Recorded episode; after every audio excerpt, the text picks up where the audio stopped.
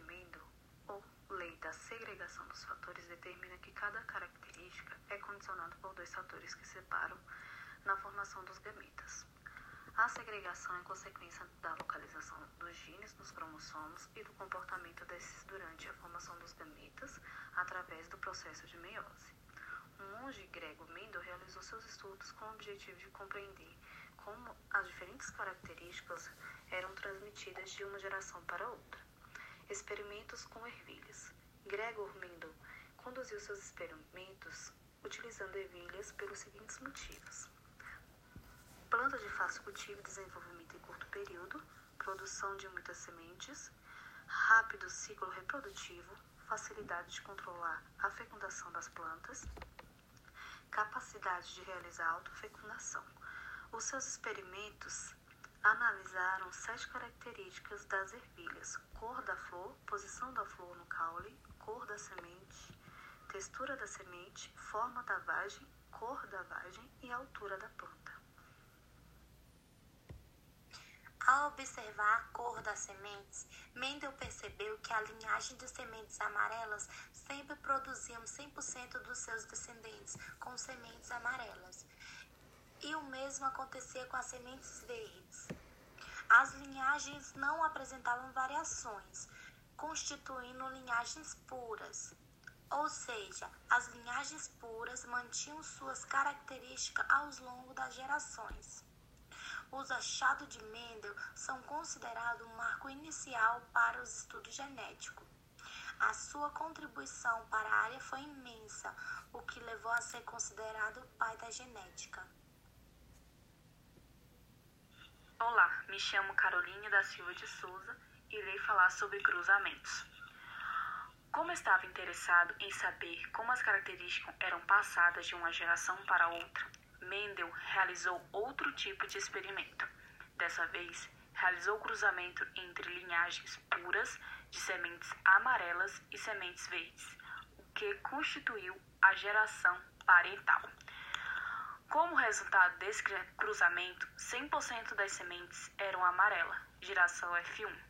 Mendel concluiu que a semente amarela apresentou dominância sobre a semente verde. Surgiu assim o conceito de genes dominantes e recessivos na genética. Como todas as sementes geradas eram amarelas, Mendel realizou a autofecundação entre elas. O resultado surpreendeu Mendel. Na nova linhagem surgiu novamente as sementes verdes, na proporção de 3 por 1. Ou seja, foi observado que a cada quatro plantas, três apresentavam a característica dominante e uma a característica recessiva. Mendel concluiu que a cor das sementes eram denominadas por dois fatores.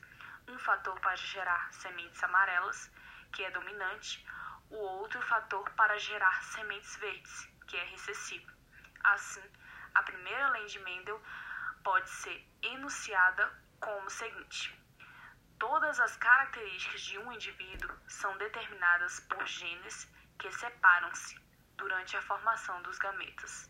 Sendo assim, pai e mãe transmitem apenas um gene para seus descendentes. Meu nome é Kátia Fernanda e eu vou falar sobre as conclusões da primeira lei de Mendel. Primeiro, cada organismo possui um par de fatores responsáveis pelo aparecimento em determinada característica. Segundo, esses fatores são recebidos do pai e da mãe. Cada um contribui com apenas um fator de cada par. Terceiro, os indivíduos puros têm os fatores iguais e os indivíduos híbridos diferentes entre si. Quarto, nos híbridos, somente um fator dominante se manifesta, enquanto um fator recessivo permanece encoberto. Quinto, os fatores separam-se na formação de gametas. Indivíduos puros têm um tipo de gameta e os híbridos dois tipos em igual proporção. Segunda lei de Mendel. A segunda lei de Mendel, conhecida também como a lei da segregação independente, estabelece como dois caracteres são transmitidos de um indivíduo para outro ao mesmo tempo. A segunda lei de Mendel, também conhecida como lei da segregação independente estabelece que cada par de alelos segrega-se de maneira independente de outros pares de alelos durante a formação dos gametas. Ela foi formulada com base em análise da herança de duas ou mais características acompanhadas ao mesmo tempo. As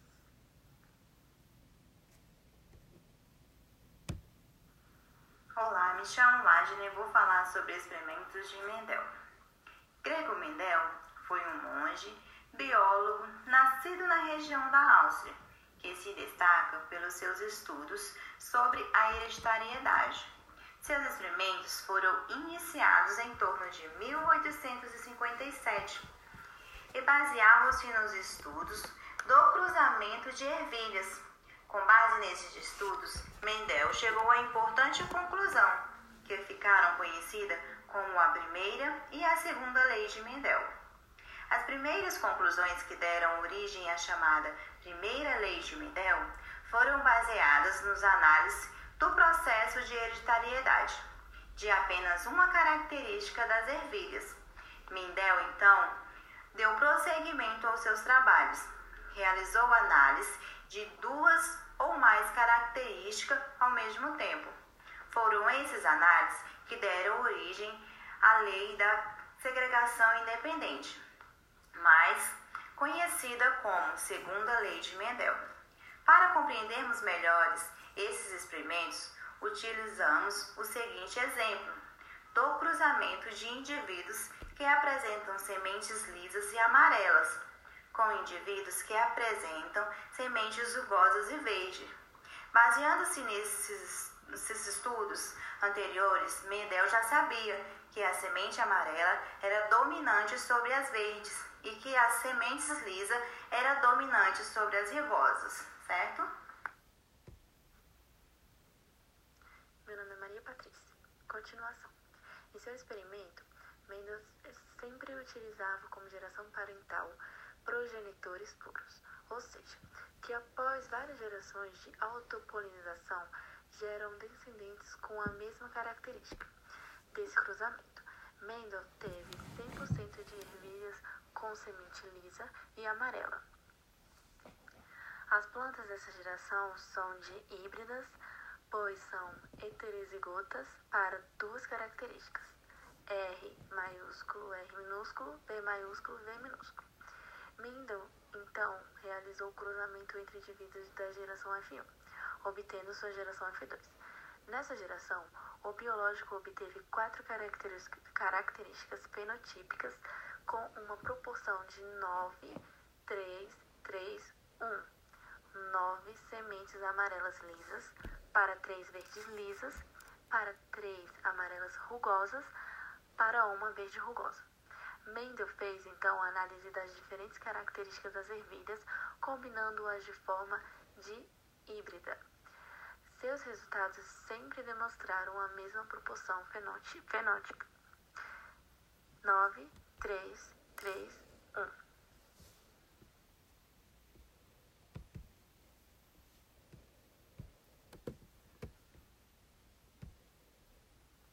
Ao realizar seus experimentos, Mendel procurava responder a uma questão: os fatores para determinada característica estão sempre juntos ou os fatores para diferentes características são herdados de maneira independente? Para responder essas dúvidas, o Mendel analisou resultados de F1 e F2. Caso os alelos fossem transmitidos sempre juntos, os indivíduos da geração F1 deveriam produzir apenas dois tipos de gameta, RV e RV. Essa forma de separação dos fatores formaria uma geração F2, com proporção de 3.1. Entretanto, o que pode ser uma proporção de 9, 3, 3, 1. Com o resultado obtido, podemos concluir que a geração F1 produziu quatro tipos de gametas diferentes. RV, RV, RVzinho, RVzão e R e Vzinho, e que consequentemente cada olé era transmitido de maneira independente um do outro. Além disso, quando ocorre a fecundação entre indivíduos de F1, temos quatro tipos, quatro tipos de, diferentes de gameta feminino e quatro tipos diferentes de gameta masculino, que se, se, que se combinarão de 16 formas diferentes. Portanto, os auléolos distribuem-se de maneiras independentes e na fecundação combinam-se ao acaso.